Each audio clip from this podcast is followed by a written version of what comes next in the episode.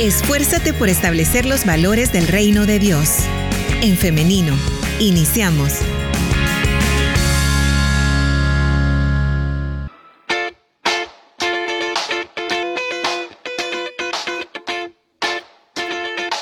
Nueve de la mañana con 58 minutos. Solamente dos minutos nos separan de las 10 de la mañana y nosotros ya estamos listos para iniciar con la entrevista de esta mañana.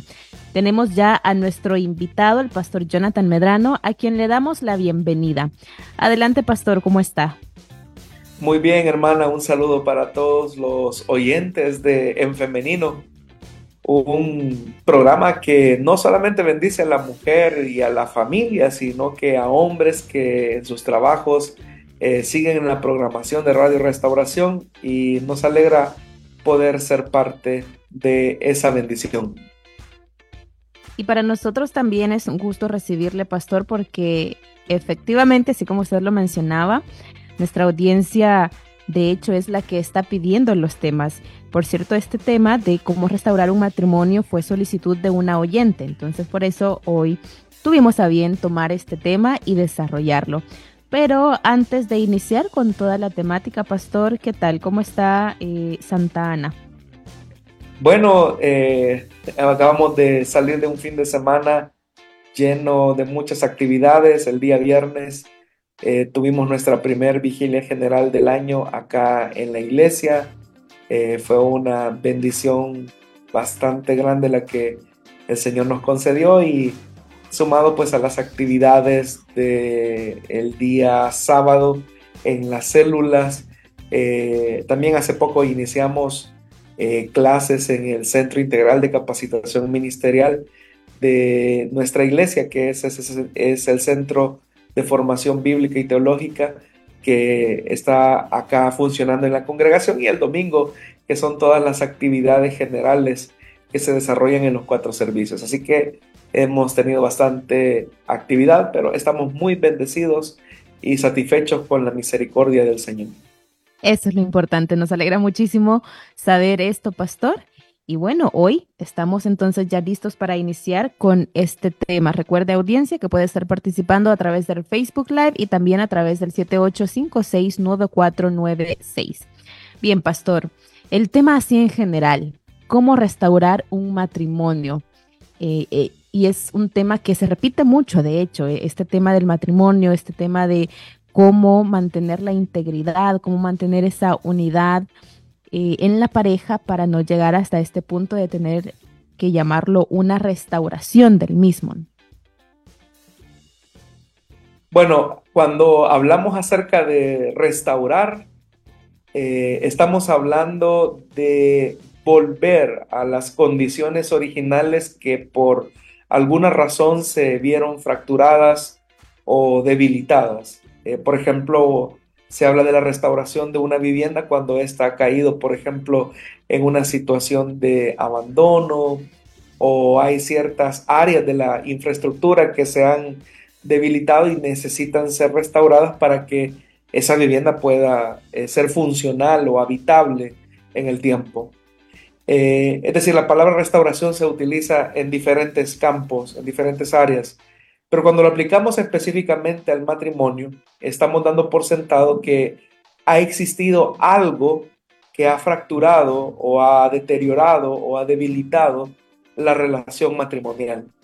Y eso ya nos coloca frente a una dimensión muy posible en cualquier relación humana. Y es que por el hecho que todos los seres humanos somos pecadores, es bastante fácil que nosotros podamos deteriorar, debilitar o incluso hasta destruir una relación por una acción o una omisión.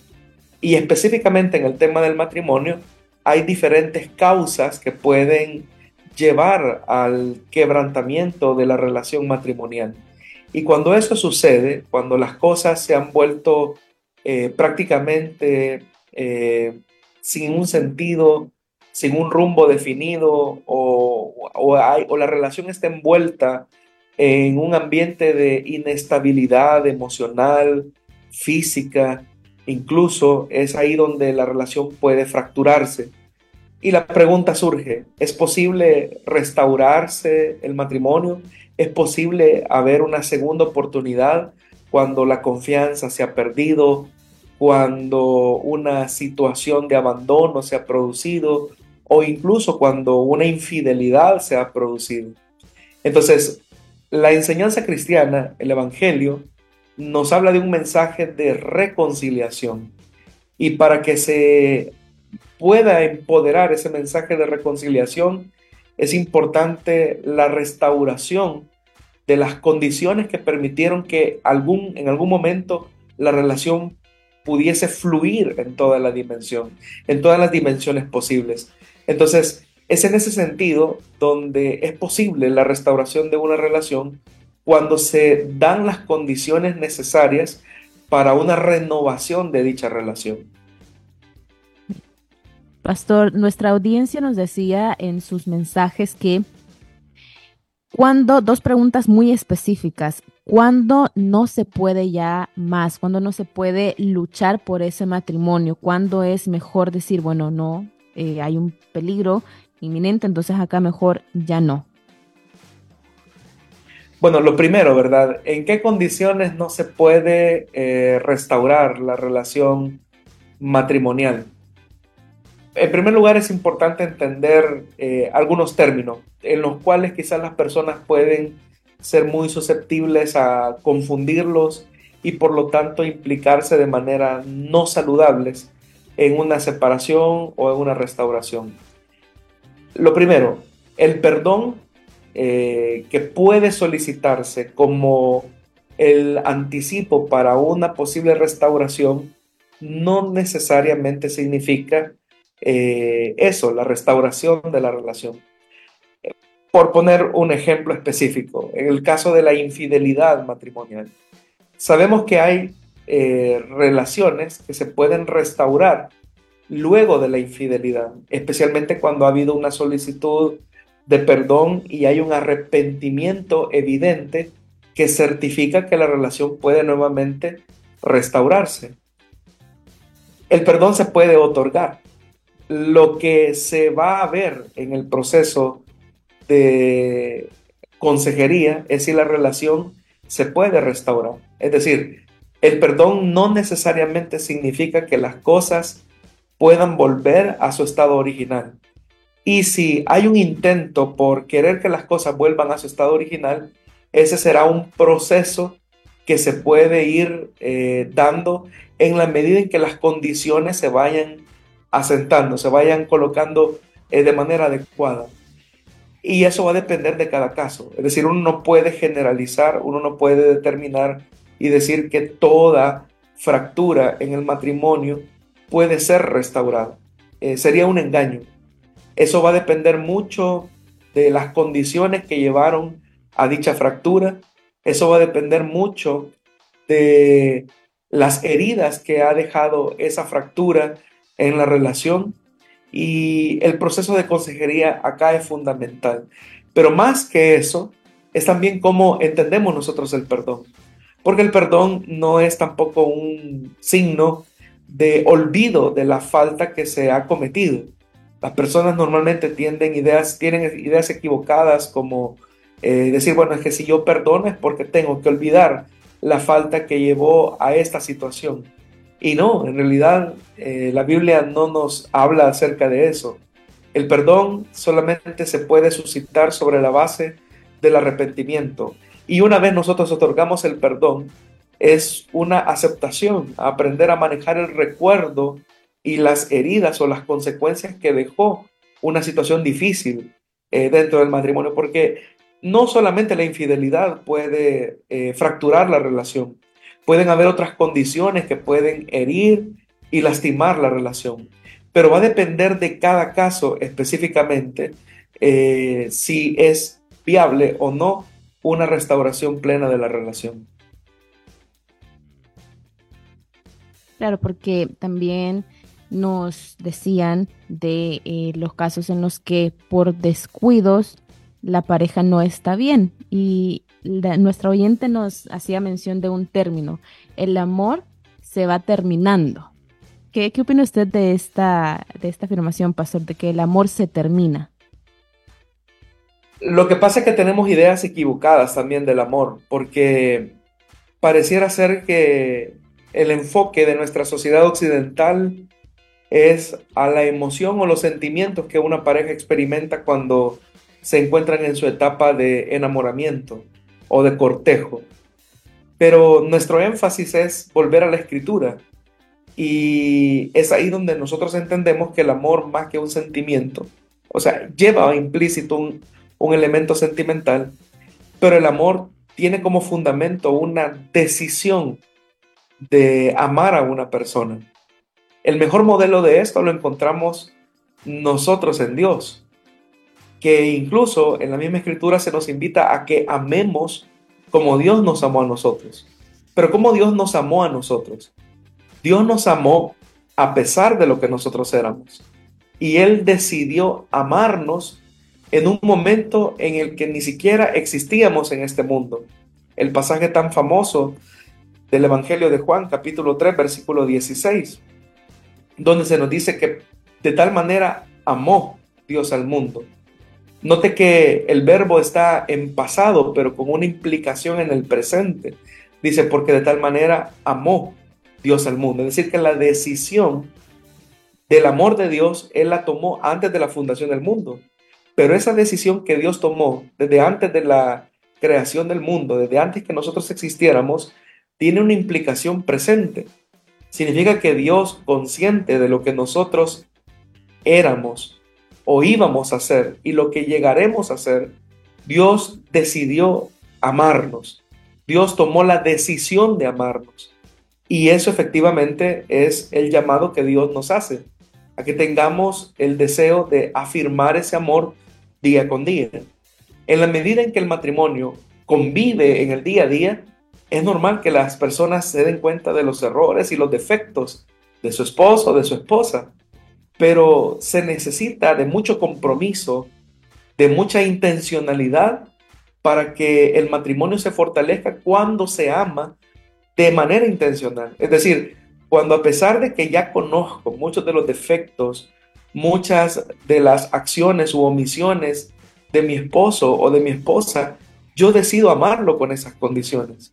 Obviamente que el amor no significa una tolerancia, por ejemplo, de atropellar la dignidad humana, de la aceptación de la violencia, el maltrato o la infidelidad, porque no estamos hablando de una aceptación de, de todas las cosas negativas, estamos hablando de aquellas cosas que conscientes que están mal se pueden mejorar y se pueden eh, comenzar a construir puentes de entendimiento que permitan que la relación mejore. No es una aceptación de reducción de la dignidad de la otra persona, porque sobre esta base del amor también nos podemos ir al otro extremo, de aceptar cosas que Dios no quiere que se acepten en la relación matrimonial, como la infidelidad, la violencia, el maltrato, el abuso, son cosas que no deben de ser admisibles en, el, en la institución más sagrada que Dios entregó a los hombres, como lo es el matrimonio. Estamos hablando de que si yo sé que hay una deficiencia en mi pareja, debo de aprender a ser tolerante y comenzar a ayudar para que esa persona sea mejor cada día. Ahora, en el caso de que la familia, el matrimonio ya tenga hijos, ¿cómo se puede manejar esta situación? Porque nos hacían la pregunta también de, en dónde quedan los hijos en todo esto, cuando se está pasando por una, primero la fractura del matrimonio y luego este proceso de restauración. ¿Cuál debe ser el manejo entonces en este contexto? Para que la restauración en el matrimonio sea posible, debemos de partir de la, de la verdad. Nada va a ser posible en la relación si no se parte por el principio de la verdad. Por ejemplo, en nuestra relación con Dios, nosotros hablamos de ser restaurados por Dios. Y la restauración solamente es posible cuando hay un arrepentimiento sincero para con Dios. El arrepentimiento es el reconocimiento de que yo en un punto de mi vida he estado mal, he estado alejado de Dios y no justifico mis malas acciones, sino que las reconozco de manera clara delante de Dios. Yo acepto delante de Dios y digo, soy pecador, me he alejado de Dios, he vivido mi manera y por eso es que la vida y la consecuencia del pecado me han absorbido y ahora estoy enfrentando estas consecuencias. Pero reconozco que necesito de un Salvador, reconozco que necesito de alguien que me pueda ayudar. Es decir, hay un reconocimiento honesto y sincero de mi condición y de la necesidad de un Dios que me ayude a ser restaurado. De la misma forma, cuando eh, hablamos de la restauración del matrimonio frente a los hijos, es importante aceptar la verdad de las cosas. Eh, esa aceptación de la verdad incluye por el reconocimiento de la falta, no disminuir lo que agravó la situación al punto de una fractura en el matrimonio. Es decir, amor, te he fallado, no hay excusa o explicación que valga ante mi falta cometida, pero estoy comprometido y decidido a que si tú me das la oportunidad de comenzar de nuevo, podamos salir adelante. Pero lo primero es un reconocimiento de la verdad. Y ese reconocimiento de la verdad incluso a veces puede llevar a, hacer declaraciones afirmativas frente a los hijos. Cosas como, Hijos, ustedes se han dado cuenta que las cosas no han caminado bien entre su mamá y yo, o entre su papá y yo, dependiendo cuál sea el caso, y debo de reconocer que no he actuado bien. Pero en aras de reconstruir el hogar, reconozco mi falta y me comprometo delante de su padre o su madre a mejorar, a dar los pasos necesarios que certifiquen que de verdad yo quiero cambiar. Entonces lo primero es un reconocimiento de la verdad. Lo segundo, debemos de entender que los cambios no se producen simplemente por un buen deseo. Las personas normalmente creen que cuando tienen buenas motivaciones es solamente eso, suficiente como para poder restaurar las cosas. Dijo alguien en alguna ocasión que el camino hacia el infierno está empedrado de buenas motivaciones. No basta solamente con quedarnos con el deseo o con la buena motivación. Jesús dijo algo que es importante que debíamos de dar frutos que certifiquen el arrepentimiento. La palabra de Dios nos habla de dar frutos dignos de arrepentimiento. Y eso significa que una vez he declarado que mi conducta ha estado mal y que hay un compromiso genuino por cambiar, yo debo de encaminarme en un proceso acompañado por una consejería pastoral, por alguien que esté certificando que el proceso se va encaminando saludablemente para que nosotros podamos dar esa evidencia necesaria de que las cosas van a ser restauradas.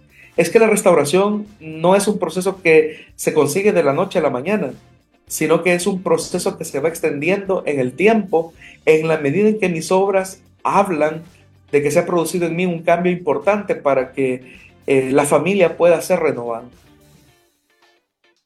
Bien, pastor, si tendríamos que hacer una recapitulación de lo que hemos hablado hasta el momento, quisiera quedarme con eh, cuestiones bastante simples y que puedan recordarse con facilidad para beneficio de nuestra audiencia.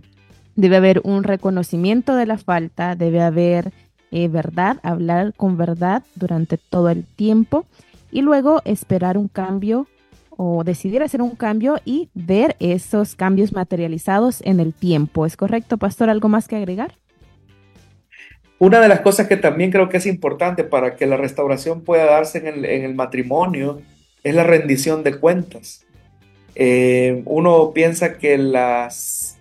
Y hay un dicho popular que así lo expresa, la ropa sucia se lava en casa. Y eso es cierto. Habla de la confidencialidad con la que se debe de tratar ciertas cosas. Pero yo creo que es importante que si se desean tener cambios significativos de crecimiento y de sanidad en la pareja, es importante la intervención de una persona madura que nos ayude a ir acomodando la nueva realidad de la pareja frente a la solicitud de perdón y de arrepentimiento. Ahí entonces es donde entra eh, en juego el acompañamiento de un mentor para la pareja.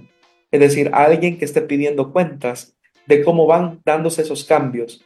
No porque no se crea en la persona o no se crea en el arrepentimiento de la persona, sino porque muchas veces uno llega a normalizar ciertas cosas.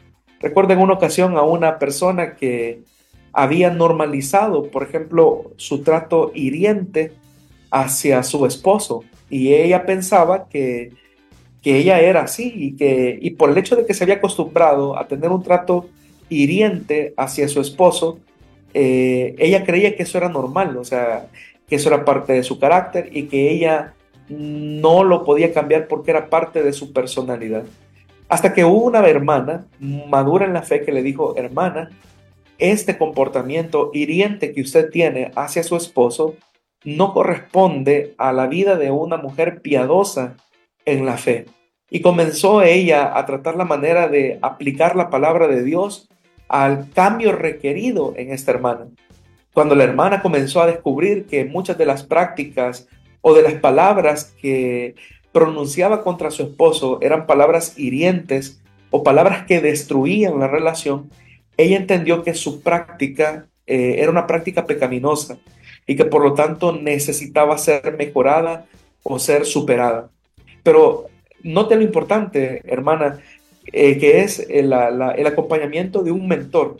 En este caso puede ser un pastor o un consejero espiritual que en el proceso de restauración eh, acompaña a la pareja para certificar que se están acomodando las verdades que van a generar el cambio de paradigma en la relación. No se puede producir un cambio si no hay una sustitución de pensamientos, porque nosotros actuamos como pensamos. Y si nuestros pensamientos se acomodan a nuestra vieja naturaleza, es normal que normalicemos algunas conductas que no son honrosas delante de Dios. Pastor, voy a pasar rápidamente a las intervenciones de nuestra audiencia porque tenemos varias. Inicio con esta. Hermano, quisiera un consejo y es que mi esposo ya tendrá 15 días de que se ha ido de la casa. No sé si hay otra persona, pero esto nunca había pasado. Él se llevó sus pertenencias, su ropa y no ha llamado.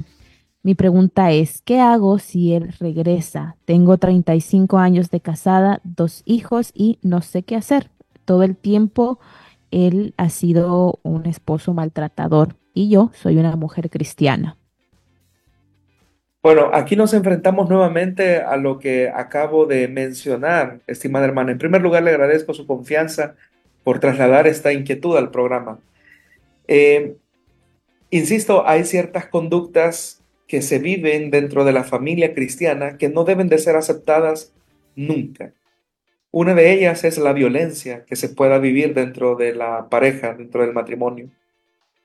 Hermana, su dignidad como mujer está por encima de cualquier relación, de, su relación matrimonial. Usted es una mujer creada a imagen y semejanza de Dios y independientemente de los problemas que hayan suscitado estos casos de violencia, no justifican en ningún momento la agresión. En ese momento entonces usted tiene que reflexionar cuál es el valor que usted se da como mujer? ¿Cuál es el valor que usted le da a su dignidad como esposa? ¿Valdrá la pena tener a su lado a una persona que está constantemente maltratándola, golpeándola y que ha sido toda una cultura de violencia que se ha suscitado al interior del hogar? ¿Es esa la voluntad de Dios para su vida? Y obviamente que ante estas preguntas, pues usted encontrará mucha verdad en las escrituras. Uno, usted ha sido creado imagen y semejanza de Dios. Dos, como hija de Dios, usted merece un respeto y una dignidad que nadie puede atacar o atropellar. Entonces, ¿valdrá la pena mantener una relación agresiva donde su autoestima se vea pisoteada, donde usted como mujer se vea vulnerada? ¿Es ese el deseo de Dios para usted? Y, eh, y respondiendo a estas preguntas, usted va a encontrar mucha respuesta a su situación. Bien. Voy con otra intervención. Tengo ocho años de casada y hace un mes me di cuenta que mi esposo me había sido infiel y la amante tiene cuatro meses de embarazo. Para mí ha sido duro. Cuando yo le pregunté qué pensaba hacer, él me dijo que a ella no la va a dejar. Y yo no puedo soportar que él esté así. Actúa como si nada y nos dice está normal viviendo en dos hogares. Es algo que definitivamente no puedo perdonar. Yo ahora me encuentro con depresión y ataques de ansiedad. Gracias por hablar de este tema justo ahora que lo necesito. Nuevamente, volvemos a encontrarnos frente a una situación que no debe de ser tolerada. Repito nuevamente, y aquí es donde creo que nos hace un poco, nos hay una mala jugada por la comprensión del tema del perdón. Eh, las personas piensan que porque, porque uno es cristiano, está obligado a perdonar. Y eso en cierta forma es así. Pero el perdón solamente se puede otorgar sobre la base del arrepentimiento. Hay ocasiones donde las esposas se enteran que sus esposos les han sido infieles y ellas inmediatamente, con el afán de retener la relación, de que su hogar no se venga a pique, eh, comienzan a otorgar un perdón que ni siquiera se les está pidiendo, que ni siquiera se les está solicitando. Entonces, hay ciertas cosas, hay ciertas conductas que son inadmisibles, aún son inadmisibles para Dios. Una de ellas es esa, conscientes de que esta persona ya tiene otra relación, la pregunta sería, hermana, ¿hasta dónde llegará a soportar su dignidad esta situación? Su dignidad no puede ser pisoteada por su esposo al punto de hacerla a usted aceptar el hecho que él tiene una relación de adulterio con otra persona. No es ese el deseo de Dios para su vida. Dios diseñó el matrimonio para que se construyera en fidelidad, en exclusividad. Ese es el deseo de Dios. Pero cuando una de las partes del matrimonio quiere aceptar o normalizar algo que Dios mismo eh, condena en su palabra o que no eh, ve bien, es algo que también nosotros tenemos que aceptar como una verdad para nuestra vida. Entonces, usted es una mujer, una hija de Dios, y su dignidad no le debe de permitir aceptar ese tipo de cosas. De tal manera que la decisión para validar su posición como mujer y como hija de Dios está en sus manos. Es usted quien tiene que tomar la decisión de hacer valer esa dignidad de la cual Dios la ha revestido. Hermanos, mi situación es que mi esposo por 30 años estuvo con varias mujeres ya dentro del matrimonio a punto que perdió la vergüenza de que mis hijos y yo lo viéramos con estas mujeres. Me humilló tanto que yo entendí que él nunca me amó. Hace cinco años perdimos a mi hijo y ese dolor no, eh, más el dolor que mi esposo me causaba, nos dice que no ha podido superarlo. A partir de ahí ya no me interesé por arreglar las cosas con él porque por 30 años yo le supliqué que no nos hiciera daño, que nos dedicara tiempo a mis hijos y a mí, y nunca lo hizo. Por el contrario, más daño nos hacía. De repente, un día cualquiera, eh, llegó y dijo que lo perdonara, porque si a él le pasaba algo, yo me quedaría con remordimiento. Y a veces siento que eso a mí no me deja crecer en mi vida espiritual. También nos menciona que ya no tiene ninguna intención ni deseo de arreglar nada con él y que eh, tampoco tiene ningún deseo de ningún tipo, ni siquiera sexual por él. Bueno, normalmente este es un recurso que utilizan las personas que son conocidas como los saboteadores emocionales. Eh, ese sabotaje emocional de querer tocar la fe de una persona, haciéndole o pretendiéndole generar un sentimiento de culpa. Eh, tú eres cristiana y tu deber es perdonarme. Es verdad que yo hice todo lo que he hecho, pero tu deber es perdonarme y aceptarme. Ese planteamiento de exigencia es un planteamiento de sabotaje emocional. La persona está tratando la manera de generar un sentimiento de culpa en quien es la víctima.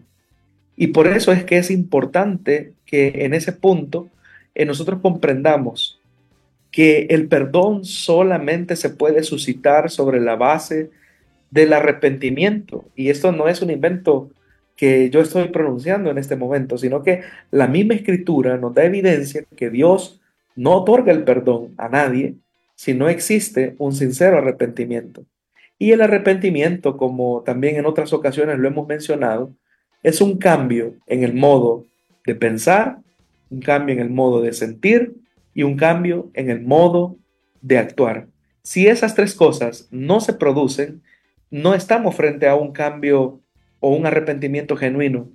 Podremos estar frente a un remordimiento, podremos estar incluso frente a un chantaje emocional, como suele ocurrir. Y ahí es donde se necesita tener ese discernimiento, porque detrás de ese sabotaje emocional, de ese chantaje emocional, está el deseo de la persona de querer justificar su acción y decir, es cierto, yo fallé, pero tú tienes que tolerarme todo lo que yo he hecho. Pero ese es negar el hecho de que detrás de cada acción u omisión existen consecuencias que van a repercutir en la vida del, del infractor y también en la vida de quienes le rodean. No podemos pensar que se puede cometer una falta y que no habrán consecuencias de las acciones cometidas o de aquellas acciones que se omitieron. En este caso, si la hermana decide o ha decidido cerrar ese ciclo, esa relación, pues esa será una consecuencia que él deberá asumir y de la cual usted, estimada hermana, no es culpable.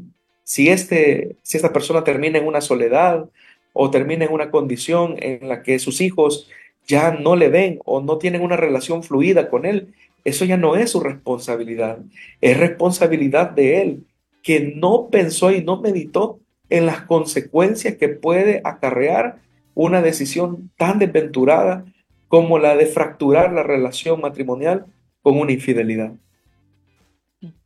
Pastor y audiencia, vamos llegando al final de esta entrevista. Nos han quedado por ahí algunas preguntas. Sin embargo, eh, nos están pidiendo también algún contacto, Pastor, para tener consejería.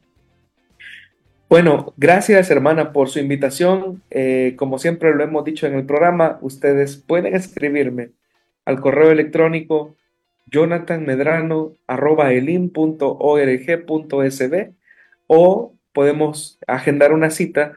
Usted puede llamar al PBX de la iglesia 2440 8080 y gustosamente estaremos para servirle. Muy bien. Muchísimas gracias, Pastor, por habernos acompañado esta mañana en el espacio de entrevista. Hemos aprendido, nos hemos edificado también y por acá nos envían mensaje agradeciéndonos también por tratar este tema que muchas veces se pasa desapercibido porque se presupone que en los hogares o en los matrimonios cristianos pues todo debe ir con normalidad y todo debe basarse en lo que usted estaba mencionando del perdón por sobre cualquier eh, cosa, por sobre todas las cosas, incluso la dignidad de muchas mujeres. Así que muchísimas gracias, pastor, y esperamos que tenga un feliz día. Gracias, hermana, y nuevamente enfatizando, la restauración es posible solamente, sobre la base de la confesión, de la verdad y del arrepentimiento. Si esos elementos no se dan, la restauración eh, nunca se logrará cristalizar. Así que si hay personas que son conscientes de la falta cometida hacia su esposo, esposa, hacia sus hijos, el reconocimiento de la verdad, la confesión sincera, el compromiso a dar ese cambio necesario para restaurar las cosas serán determinantes si en realidad se quiere volver a comenzar de nuevo. Amén. Bien. Bendiciones, pastor. Amén. Muchas gracias. Y ahora agradezco a usted audiencia, a quienes han estado participando de esta conversación. Muchísimas gracias por su confianza también para contarnos sus experiencias, sus testimonios. Lo agradecemos muchísimo y les enviamos un fuerte abrazo. Ahora quiero hacerle la invitación para el día de mañana, si así Dios lo permite, que nos escuchemos nuevamente a partir de las 9.30 de la mañana, siempre por el 100.5 FM, en internet elin.org.sv y en Facebook en femenino SV. Nos vemos y nos escuchamos hasta mañana. Que tengan un feliz día.